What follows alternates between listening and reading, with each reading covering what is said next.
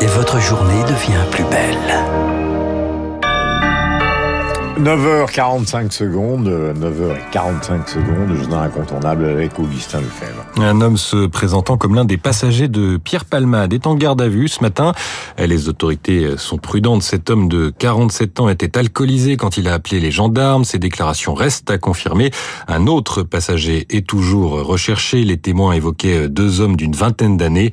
Les, enquêteurs espèrent que ces deux passagers pourront donner des précisions sur les circonstances de l'accident de la route impliquant vendredi soir.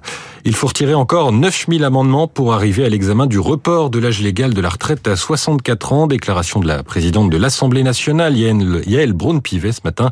Elle réagit sur RTL à l'annonce hier soir de la gauche qui a décidé de retirer un millier de ses amendements pour accélérer cet examen qui doit s'achever vendredi à minuit. Yael Braun-Pivet est également revenue sur les débordements d'une partie des députés insoumis ces derniers jours. Ce qui se passe à l'Assemblée nationale en ce moment, c'est grave. C'est grave parce que euh, on démontre depuis une semaine que, à cause de quelques-uns, nous ne sommes pas capables de mener un débat démocratique à la hauteur des attentes des Français. On a euh, un groupe de députés euh, insoumis, évidemment pas tous parce qu'il ne faut pas faire d'amalgame. On a une stratégie qui est mise en place par un groupe politique d'obstruction, de prise à partie personnelle, de guérilla parlementaire, d'agressivité, d'invective. Et on en est toujours à l'examen de l'article 2 de cette réforme. Et puis, les médecins libéraux, une nouvelle fois en grève aujourd'hui, manifestation à Paris en début d'après-midi entre le ministère de la Santé et le Sénat. La Chambre haute où une proposition de loi permettant l'accès direct à certains paramédicaux doit être examinée en fin de journée. Proposition qui est critiquée par la profession qui espère aussi une revalorisation du tarif de la consultation.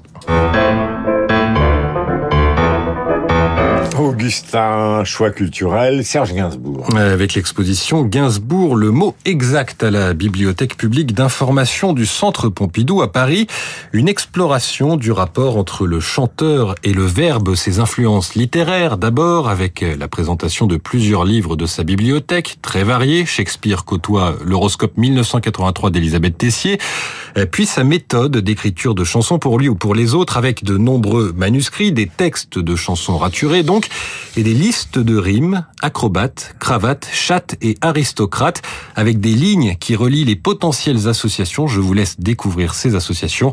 Après ma visite, j'ai appelé Caroline Reynaud de la BPI, commissaire de l'exposition. Elle m'a expliqué un de ses objectifs. Je me rappelle enfant, en fait, de Gainsbourg et j'en avais vraiment, et je pense que beaucoup de gens cette image de quelqu'un de négligé, de dilettante, vous voyez. Et finalement, à se plonger dans ces manuscrits, on se rend compte que pas du tout. C'est quelqu'un qui, dans son dans la construction de son personnage même, qui va jusqu'à sa maison, dans la façon dont il a agencé la rue de Verneuil, était quelqu'un d'extrêmement précis, justement à la recherche du mot exact, de l'exactitude. Sous aucun prétexte, je ne veux avoir de réflexe malheureux. Il faut que tu m'expliques un peu mieux comment te. Françoise Hardy sur un texte de Gainsbourg. La maison rue de Verneuil sera bientôt ouverte à la visite, transformée en musée. Inauguration prévue cette année. En attendant, jusqu'au 8 mai, vous pouvez découvrir gratuitement l'exposition Gainsbourg, le mot exact à la bibliothèque publique d'information du Centre Pompidou. On termine avec un point sur les marchés. On retrouve Sylvie Aubert d'Investir le journal des finances. Bonjour Sylvie. Le CAC plutôt Gainsbourg ou Gainsbar aujourd'hui? Bonjour Augustin. Je vais essayer d'être exact aujourd'hui dans ma petite chronique. L'indice débute la séance sur une note prudente. Après une hausse assez marquée hier, en ce jour de la Saint-Valentin, il ne sera pas du tout question de romance à la Bourse de Paris. Les investisseurs attendent les données sur l'inflation aux États-Unis et de ces chiffres va dépendre la future politique monétaire américaine. Les économistes espèrent un tassement de la hausse des prix. Cela prouverait que les huit relèvements de taux d'intérêt intervenus depuis an ont porté leurs fruits. Les boursiers sont assez confiants. Euh, les principaux indices à Wall Street, regardez, ont, ont, nettement progressé hier. Et à Paris, le CAC 40 est vraiment proche de son dernier record historique du 5 janvier 2021 à 7376 en clôture. Euh, 5 janvier 2022, pardon. Sur le front des entreprises, Michelin a publié des résultats globalement supérieurs aux attentes, mais la forte inflation a pesé sur sa génération de trésorerie. Et de son côté, M6 a fait état de résultats en baisse l'an dernier, sous l'effet du recul des recettes publicitaires et de provisions liées à l'abandon de Salto.